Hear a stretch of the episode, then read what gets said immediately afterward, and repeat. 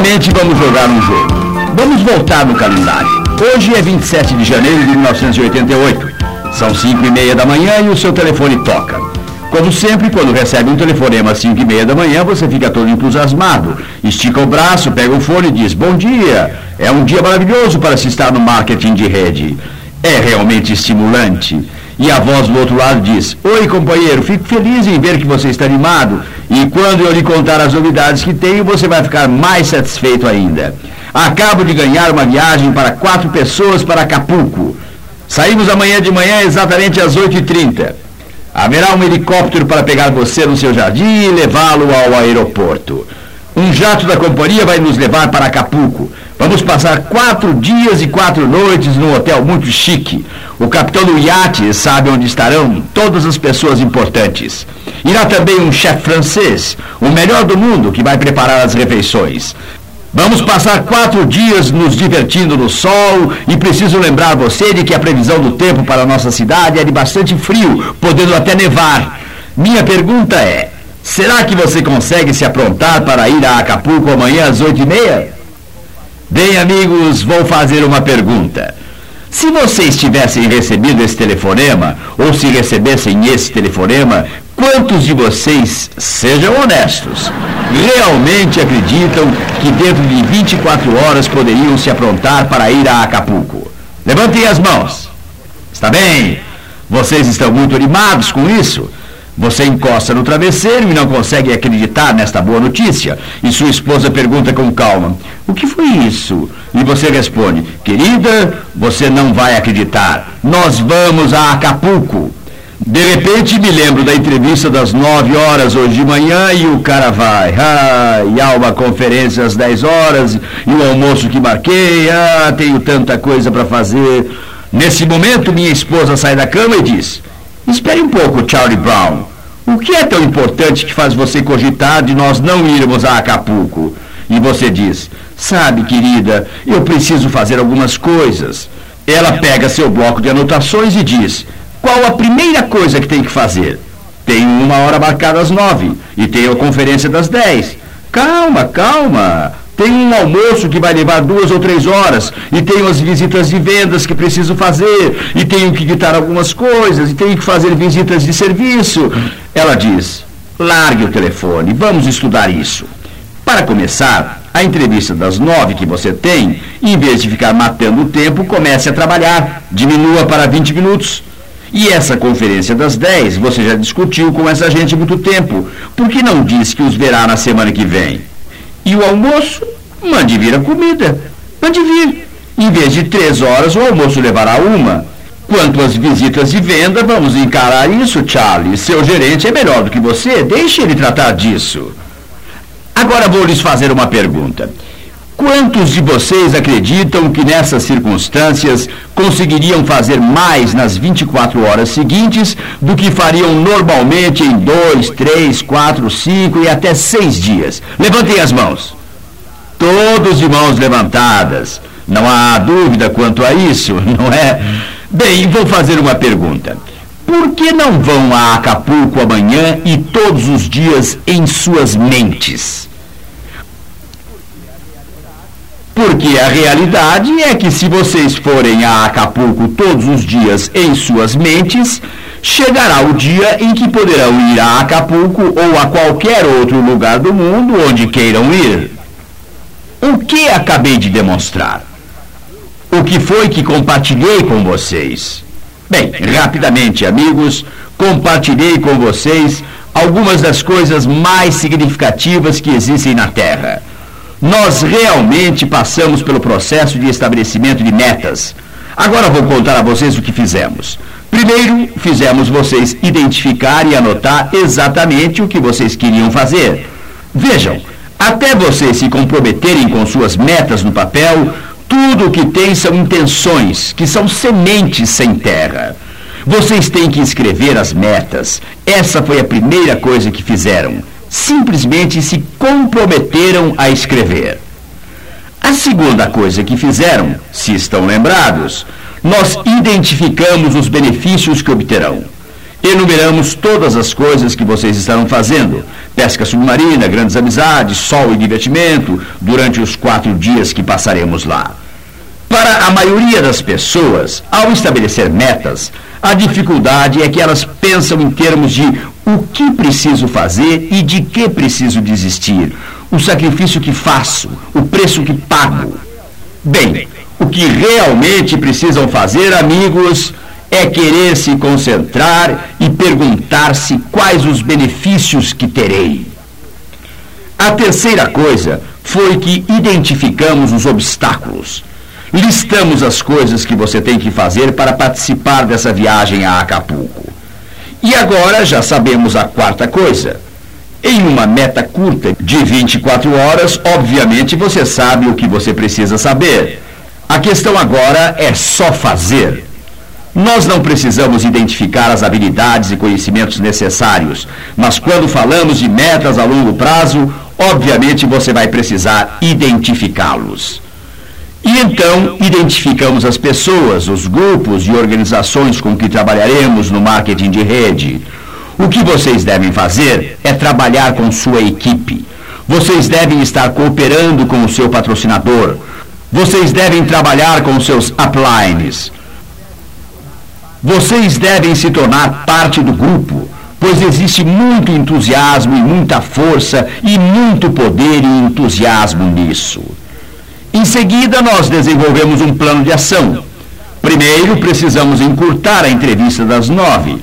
Segundo, já discutimos muito com esse pessoal e vamos adiar essa reunião sem problema. Terceiro, vamos mandar vir a comida em vez de esperar muito tempo por ela. Em outras palavras, de repente, nosso tempo se torna mais valioso. Uma coisa que não vou fazer é lhes dizer para trabalhar mais, porque trabalhar mais não é a solução mas vamos discutir como vocês podem calcular o valor do tempo e o que ele significa para vocês. Desenvolvemos o plano de ação e, nesse caso em particular, a data já tinha sido marcada e o prazo era de somente 24 horas. Agora, amigos, quero enfatizar uma coisa. Em cada fita que gravo, sempre comento algumas coisas. Esta é uma delas. Vocês nasceram para ser vencedores. Mas para ser os vencedores que nasceram para ser, é necessário planejar vencer. Vocês precisam se preparar para vencer. E vocês devem esperar vencer. Essa expectativa é uma parte essencial de tudo. Vamos agora discutir por que 97% de todos nós realmente não tem um programa organizado de metas? Existe uma diferença entre ter uma meta e ter um programa de metas. A maioria das pessoas sabe o que quer fazer agora e como fazer isso. Mas nós estamos falando, e acho que isso é de importância primordial, estamos falando de ganhar todo o jogo. Bem, qual é o jogo todo? O que todos querem? Repetindo, Todos querem ser felizes, eles querem ser saudáveis, querem ser pelo menos razoavelmente prósperos, querem se sentir seguros e querem ter amigos e paz de espírito, e se eles tiverem uma família, eles querem ter bons relacionamentos familiares.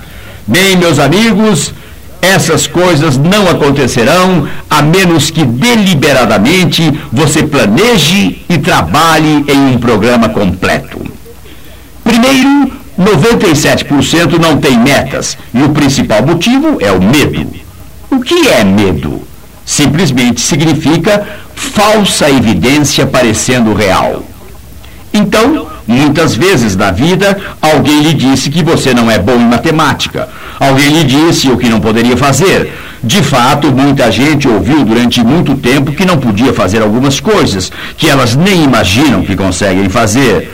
Na realidade, muita gente também não sabe o que quer porque não tem ideia do que tem à disposição. Para muitos, isso é sonhar com muitas coisas. Pela primeira vez, vocês estão sendo expostos a conceitos. Eu sei disso. Tinha 22 anos de idade quando entendi que poderia ter mais coisas boas da vida do que ela estava me oferecendo.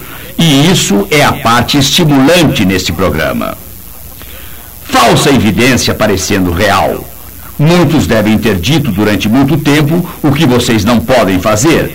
Durante esta série, nós falamos sobre o que você pode fazer. O medo tem um papel muito importante no que somos capazes de fazer. Na verdade, eu poderia entrar e assaltar o banco apenas com este lenço. Tudo o que eu teria que fazer é cobrir o rosto com o lenço, colocar a mão no bolso, apontar meu dedo para o caixa. E posso garantir que eu sairia de lá com o dinheiro. Eu poderia ser morto na porta, mas a reação do caixa seria a mesma que ele teria se eu tivesse portando uma arma verdadeira. A evidência seria falsa, mas pareceria real. Um jovem cubano sequestrou um avião com um pedaço de sabão. O pedaço de sabão estava numa caixa. Ele disse ao comandante: É uma bomba, vamos para Cuba.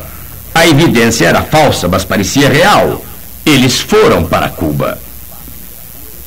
Tantos passam pela vida como o velho fazendeiro.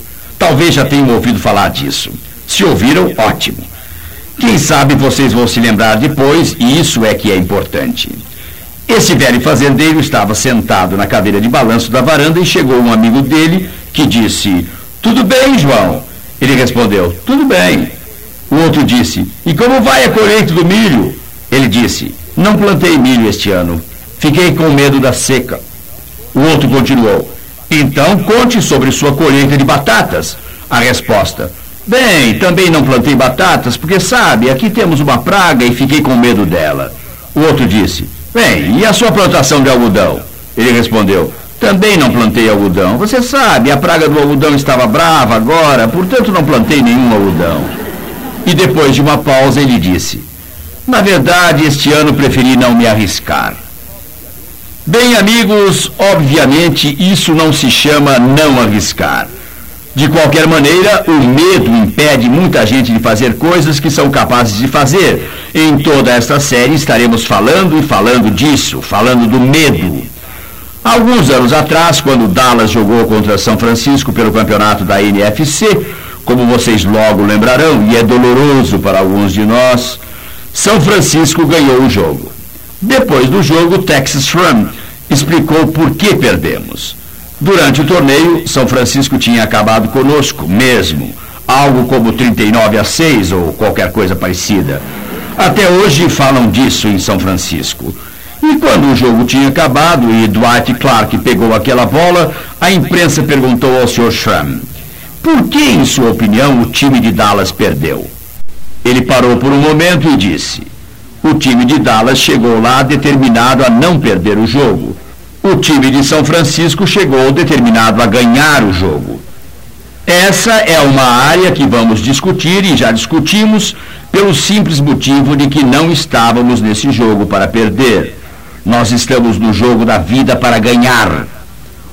Porque eleva o nível de expectativa importante, mas o lado financeiro é somente parte deste negócio expectativa familiar, expectativa de felicidade, expectativa de crescimento e muitas outras coisas.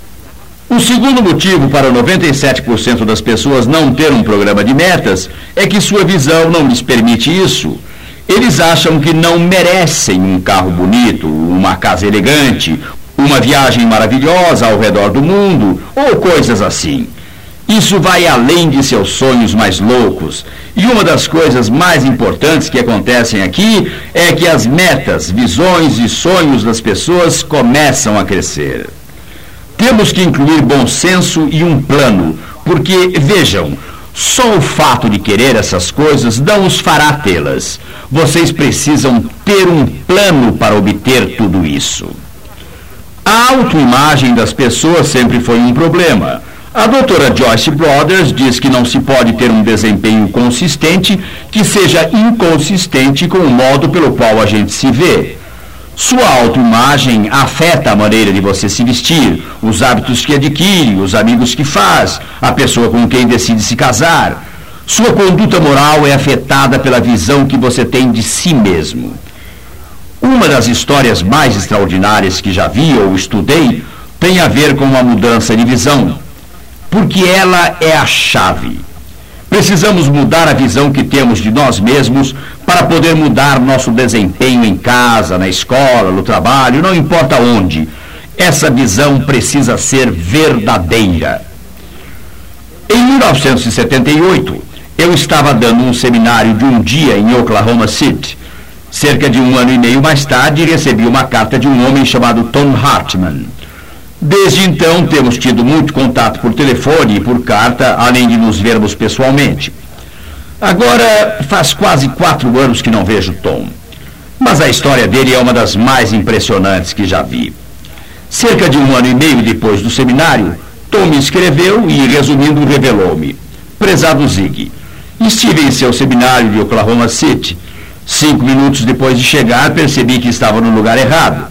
Você lá na frente, com todo o seu entusiasmo, dizia coisas como: Você pode chegar onde você quiser chegar, você pode fazer o que você quiser fazer, e você pode ser como você quiser ser. E eu lá sentado pensei: Ah, não, eu entrei noutra dessas. Eu me senti triste desde o momento em que você começou a falar, e então, cinco minutos mais tarde, você teve a audácia de olhar para as 1.600 pessoas presentes e dizer: Deus ama vocês. Mas eu sabia que era a maior bobagem que já tinha ouvido em minha vida.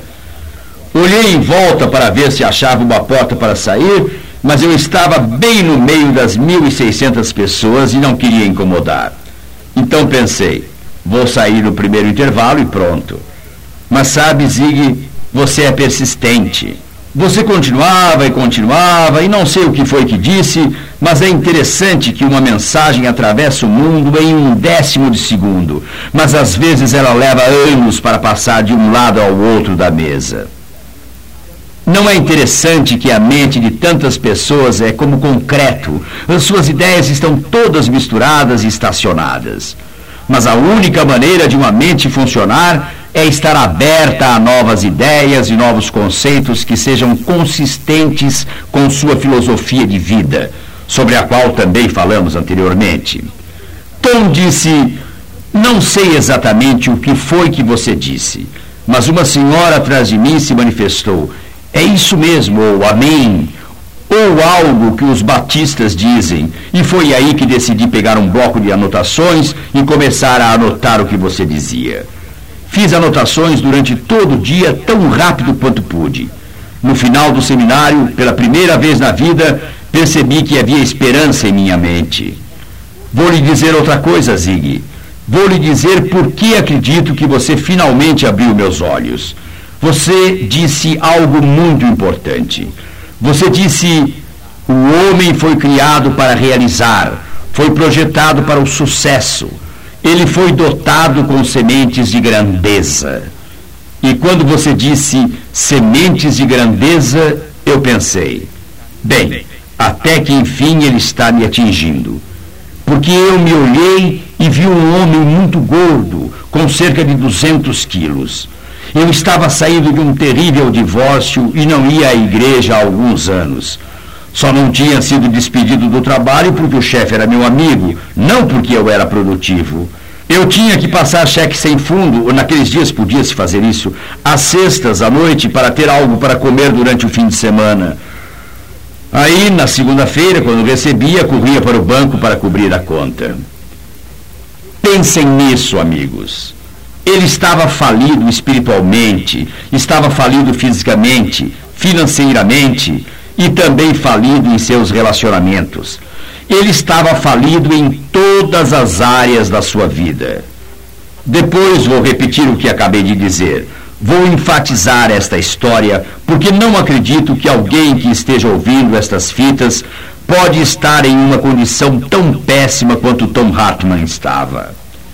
No final do dia, Tom disse: Pela primeira vez em minha vida adulta, tenho esperança na mente. E vocês já me ouviram dizer isso muitas vezes. Se existe esperança no futuro, existe poder no presente. Vocês precisam lembrar que a maneira de verem o futuro determina suas ideias de hoje. Seus pensamentos de hoje determinam o seu desempenho de hoje e o seu desempenho de hoje determina o seu futuro. Tom disse que pela primeira vez tinha esperança e me falou: Zig, Fiquei morrendo de vontade de comprar um jogo de fitas sobre motivação. Como eu não tinha dinheiro, meu irmão, e eu lhe agradeço por isso, pagou-me a entrada para o seminário. Ele sabia que era o meu dia de folga e que eu poderia ir. Zig, fiquei ouvindo você falar durante sete horas naquele dia e à noite ouvi suas fitas durante mais sete horas. Quando acordei no dia seguinte, era um homem novo em folha. Estava tão emocionado. A primeira coisa que fiz foi ir até meu chefe e dizer que ele agora não tinha somente um amigo na folha de pagamento. Agora seria um trabalhador. E Tom sorriu ao dizer isso. Um trabalhador que vai valer o peso em ouro. Zig, quando se pesa mais de 200 quilos, esse é um grande compromisso. Antes do dia terminar, eu tinha ido até a Universidade de Oklahoma City e troquei duas matérias que estava estudando. Eu estava estudando História, apenas para ter algo para fazer à noite. Passei para o curso de Psicologia porque queria aprender mais sobre mim mesmo e sobre outros seres humanos. Fui até uma academia porque entendi que precisava fazer algo com o meu corpo. Eu estava em péssimas condições. Na quinta-feira fui até uma loja e gastei 700 dólares em roupas. Lembrem-se, isso já faz três anos. E fiz a compra à prestação. O proprietário percebeu que eu estava comprando calças e paletós de tamanho menor. Então conta. Zig, o homem achou que eu era louco. Que ideia! Senhor Hartmann, para quem o senhor está comprando essas roupas? E quando respondi que eram para mim, ele realmente achou que eu estava louco, mas eu garanti que um dia eu iria caber naquelas roupas. Então contou.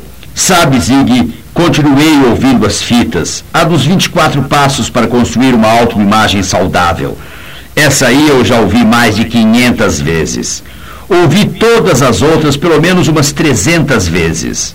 Zig, se um dia você tiver dor de garganta, não cancele sua palestra. Você pode me chamar. Eu conheço todas de cor, não há problema. Sei até falar com o seu sotaque. Imaginem só. Ele me acusando de ter um sotaque. Sou a pessoa que fala mais normalmente desse país.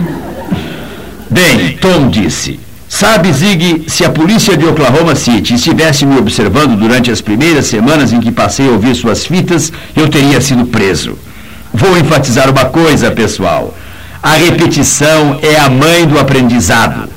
Isso a torna o pai da ação, o que significa que é o arquiteto da realização.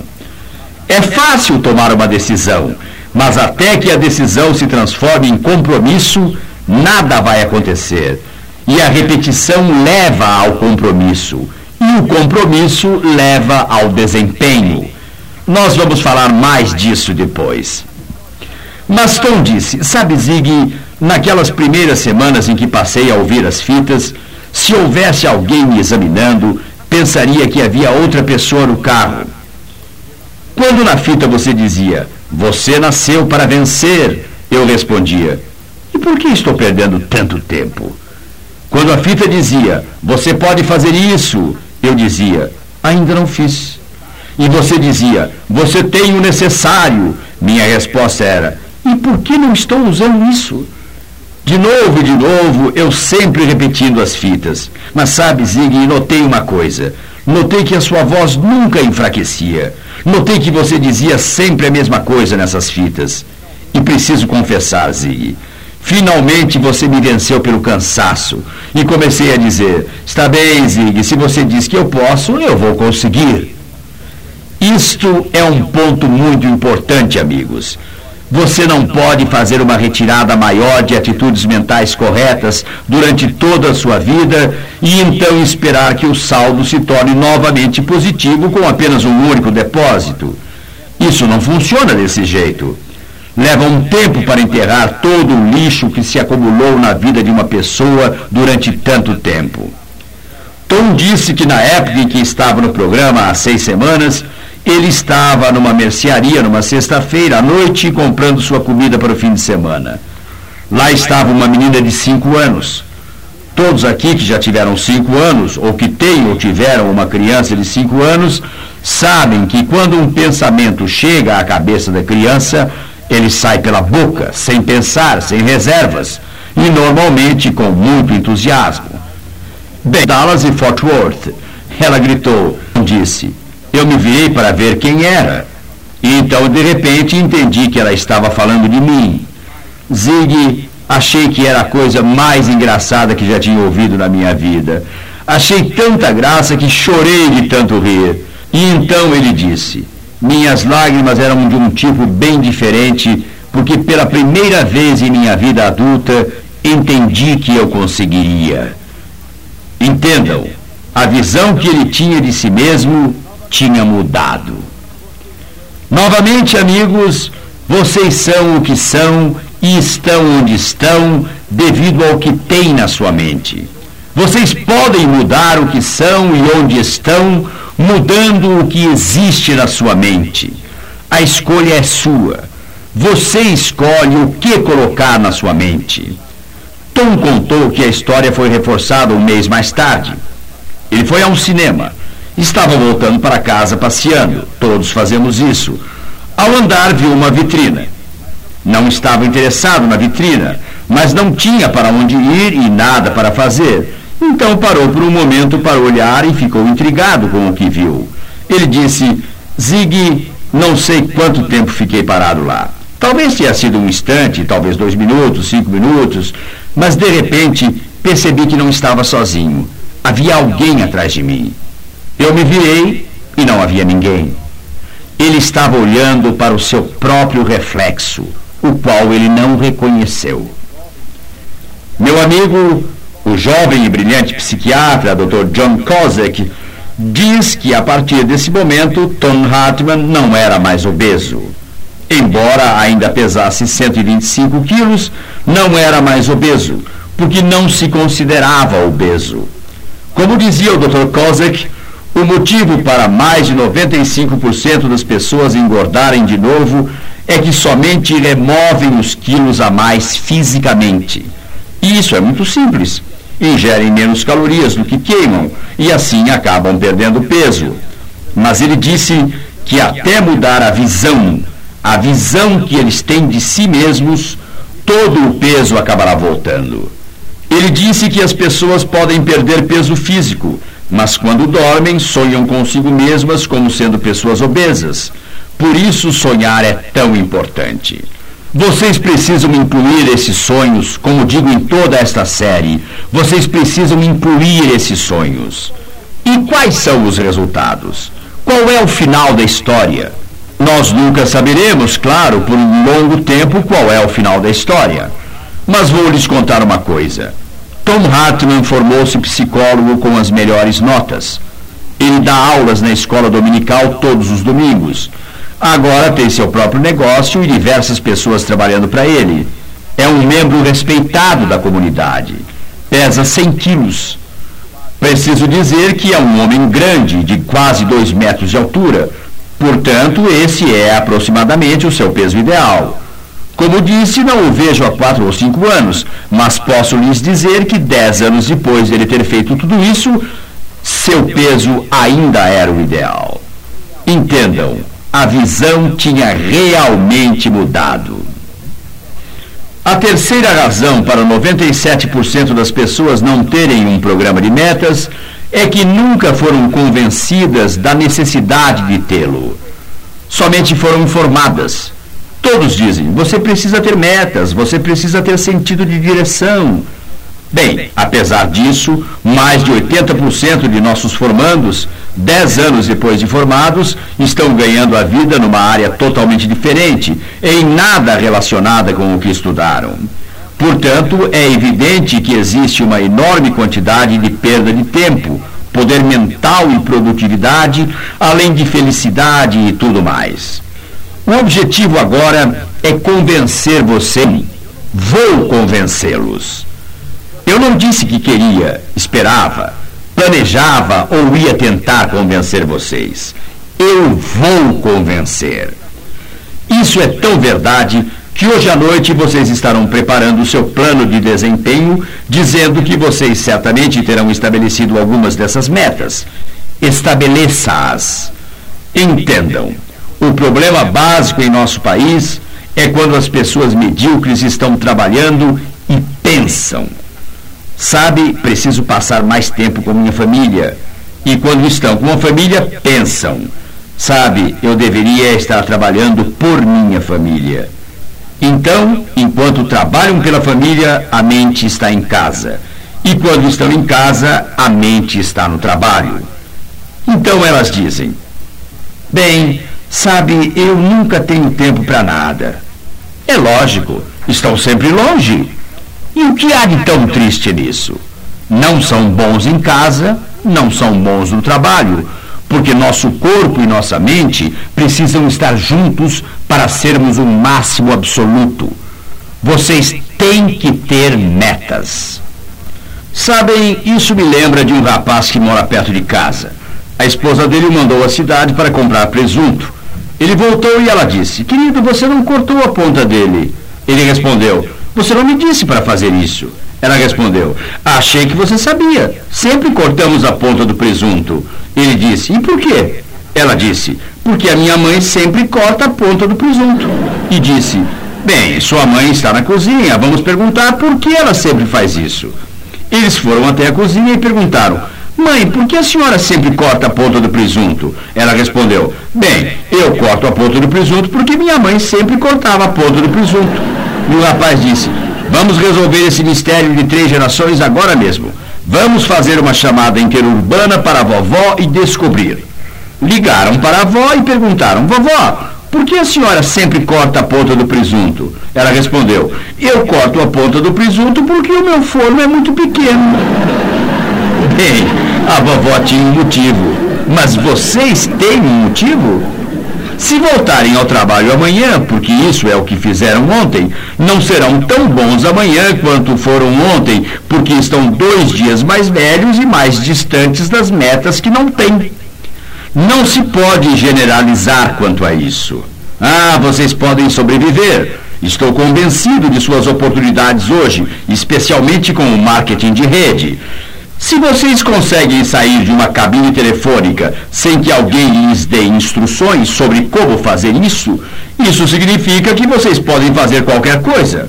Mas eu não estou falando de sobrevivência. Estou falando sobre você realizar algumas coisas com sua vida. Há muitos anos atrás, J.C. Penney expressou com muita eloquência o seguinte. Mostrem-me um balconista com um objetivo na vida e eu lhes mostrarei alguém que fará história. Mas mostrem-me alguém sem um objetivo, sem uma meta e eu lhes mostrarei um balconista. Vocês precisam ter metas. Amigos, vocês precisam ter metas.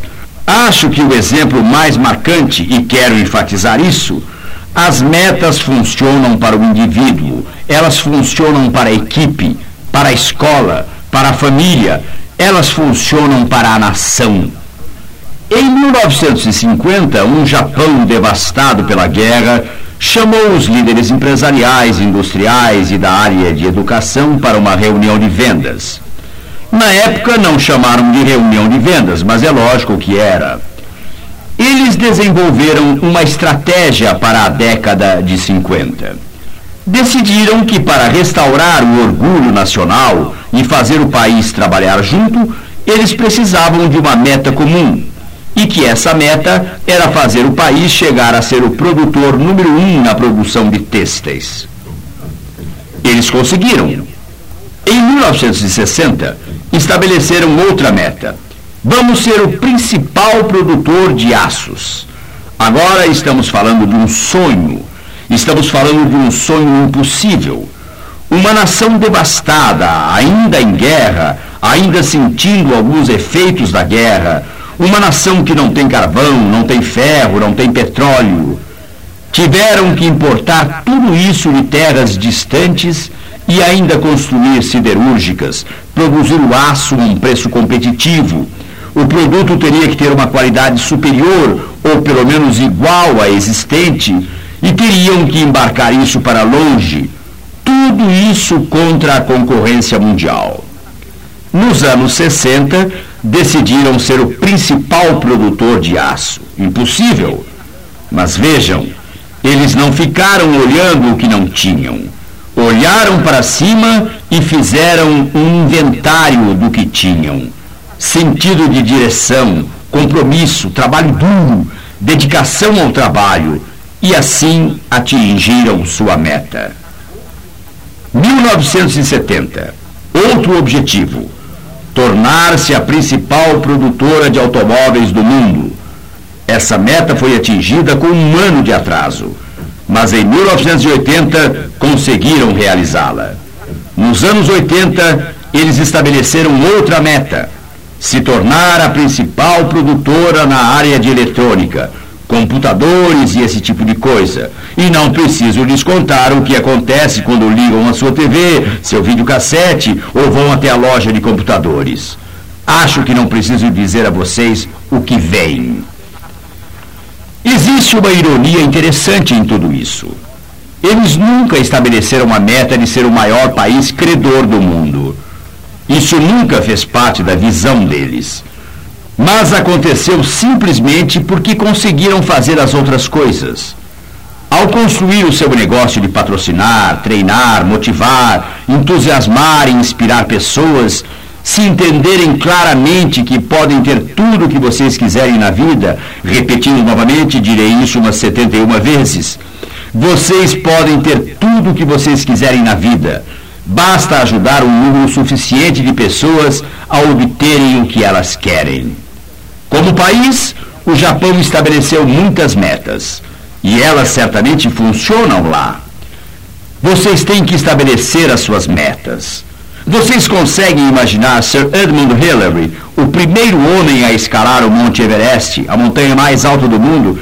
Será que dá para imaginar ele descendo da montanha e chega alguém perguntando: Diga, Sr. Edmund, como o senhor conseguiu escalar a montanha mais alta do mundo? E sua resposta, depois de pensar um pouco: Bem, eu estava passando aqui perto. Imaginem o presidente do conselho da General Motors. Alguém chega e lhe pergunta: Como o senhor chegou a presidente do conselho? Ele responde: Bem, eu vim a trabalhar e eles começaram a me promover e aqui estou eu.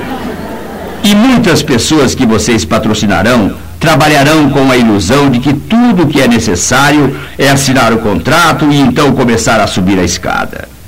Meus amigos, essa é uma ilusão. Isso não vai acontecer.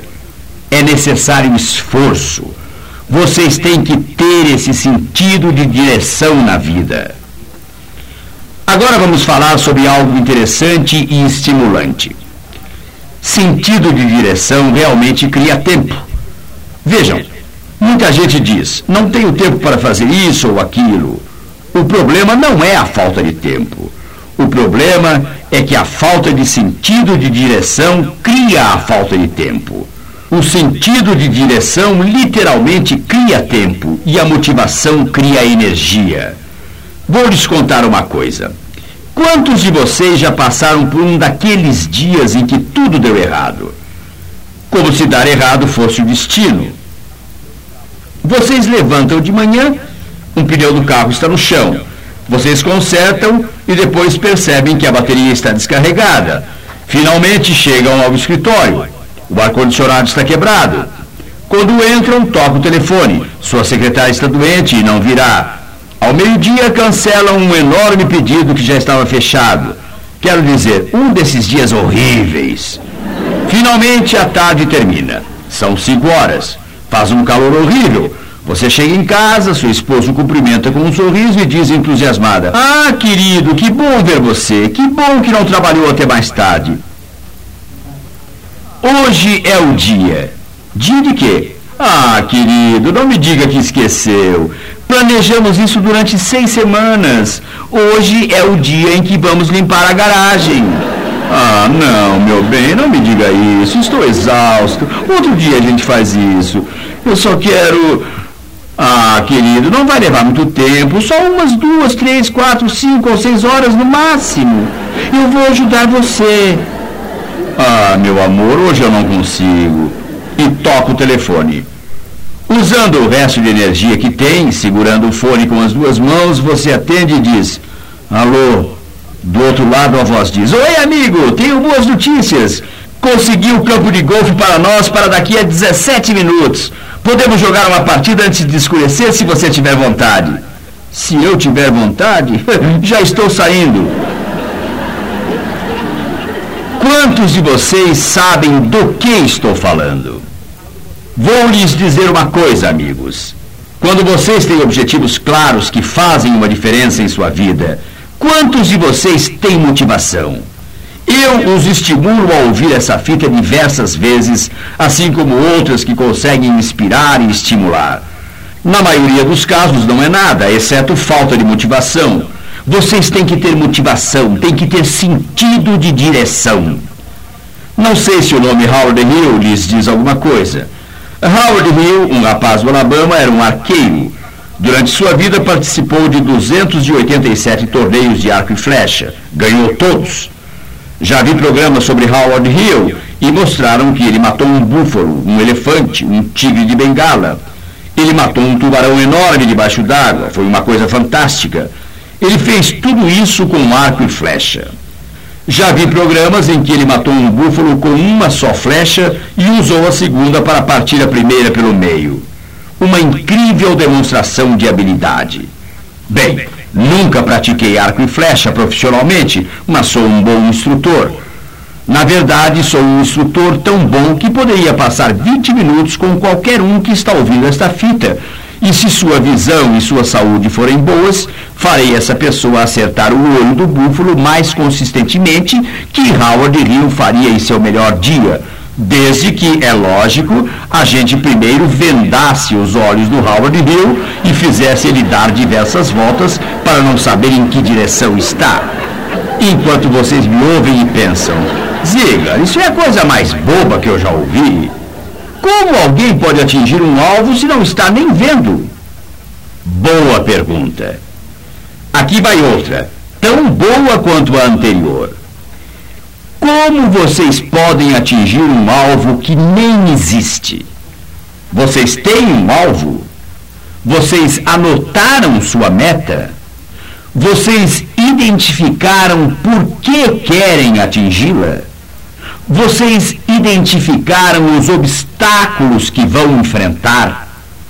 Já enumeraram? Vocês identificaram as pessoas, os grupos, as organizações com que têm que trabalhar?